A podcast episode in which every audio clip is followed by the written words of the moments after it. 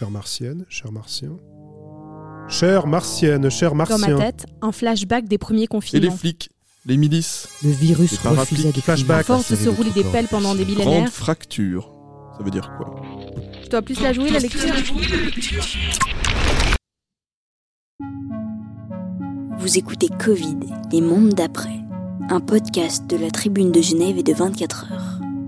Une série dans laquelle des auteurs inspirés nous proposent leur vision de l'après-coronavirus. Des récits de science-fiction à partager pour imaginer et fantasmer notre futur. Pour ce quatrième épisode, nous vous proposons une nouvelle de Lou Dubosson. Je m'appelle Charlie Oussebilbi et je vous invite à vous plonger dès à présent dans ce fascinant récit.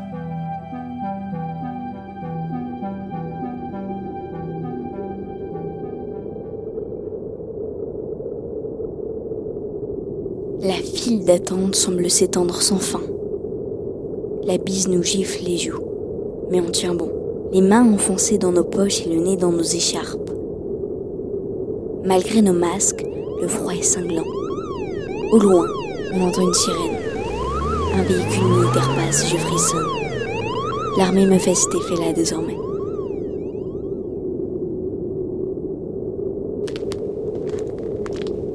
Les gens devant moi avancent d'un pas et je les imite, lentement. Dans ma poche, mes doigts triturent mon ticket de rationnement. Cette fois, j'ai droit à un stock de médicaments pour tenir deux semaines, peut-être trois.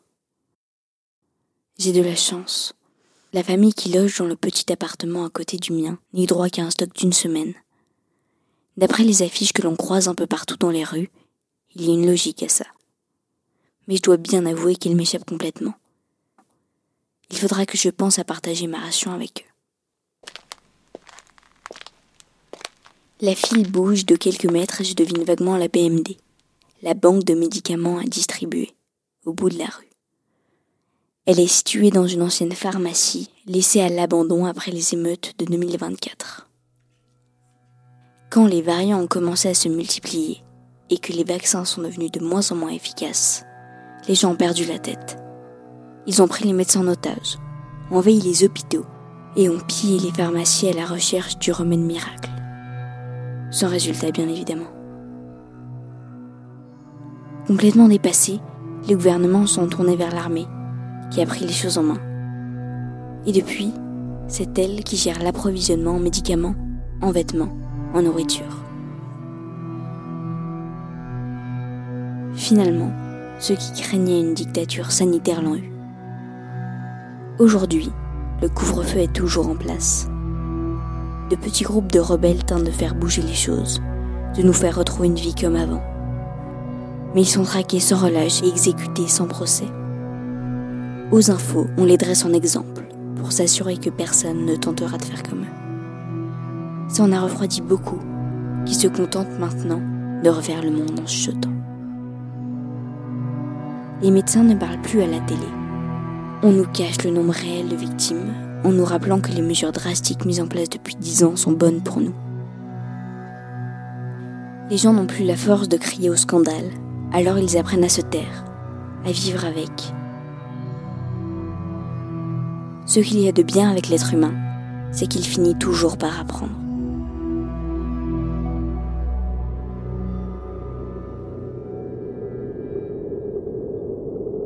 Une bourrasque glacée me force à enfoncer mes mains au plus profond de mes poches. Je relève mes épaules et enfouis la moitié de mon visage dans mon écharpe. Mon bonnet glisse doucement sur mon front, mais je n'ose pas le redresser, de peur que ma main ne gèle avant d'arriver à destination. Tant pis, s'il finit par me tomber sur les yeux, j'avancerai à l'aveuglette.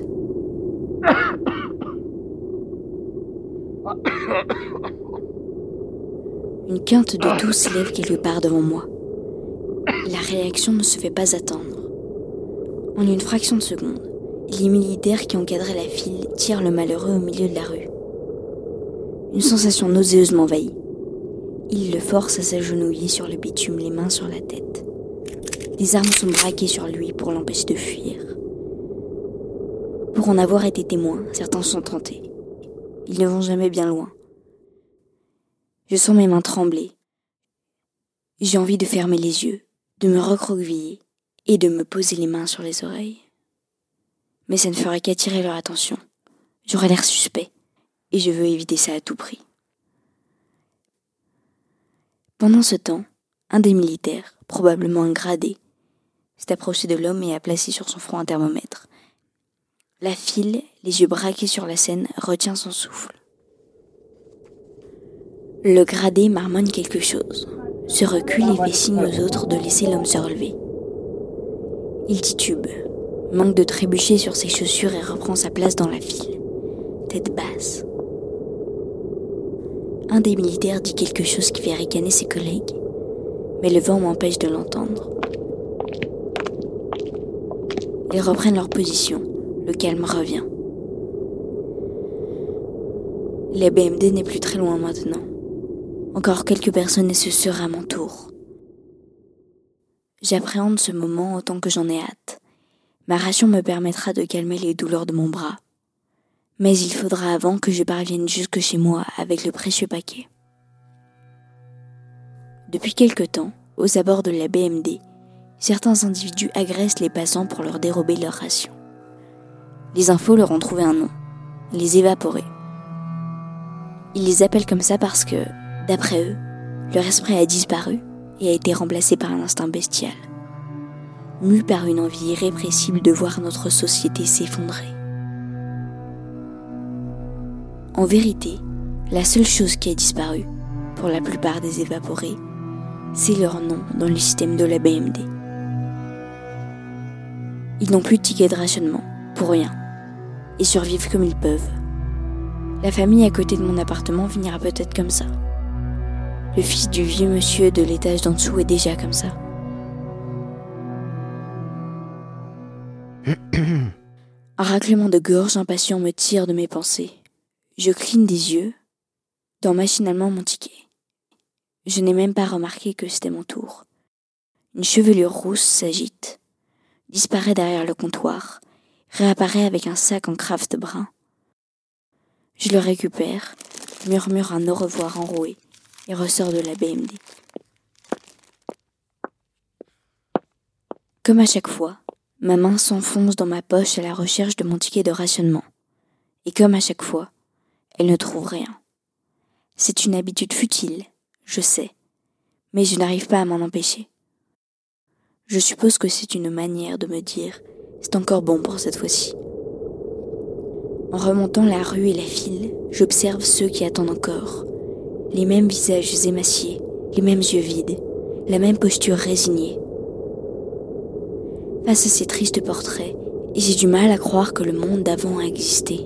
Et pourtant. J'ai partagé avec la famille sur mon palier mes quelques médicaments en rentrant. Alors que l'alarme du couvre-feu résonne dans la ville, j'écoute distraitement les infos, répéter les mêmes nouvelles. C'est notre monde maintenant. Il faut s'y faire.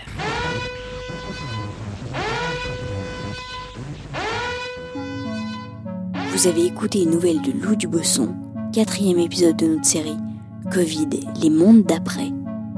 Un podcast conçu et réalisé par Fabrice Gautreau, Alice Randeguer et Frédéric Thomaset. Si vous avez aimé, n'hésitez surtout pas à en parler et à partager. Un grand merci et n'oubliez pas de vous abonner pour découvrir d'autres histoires.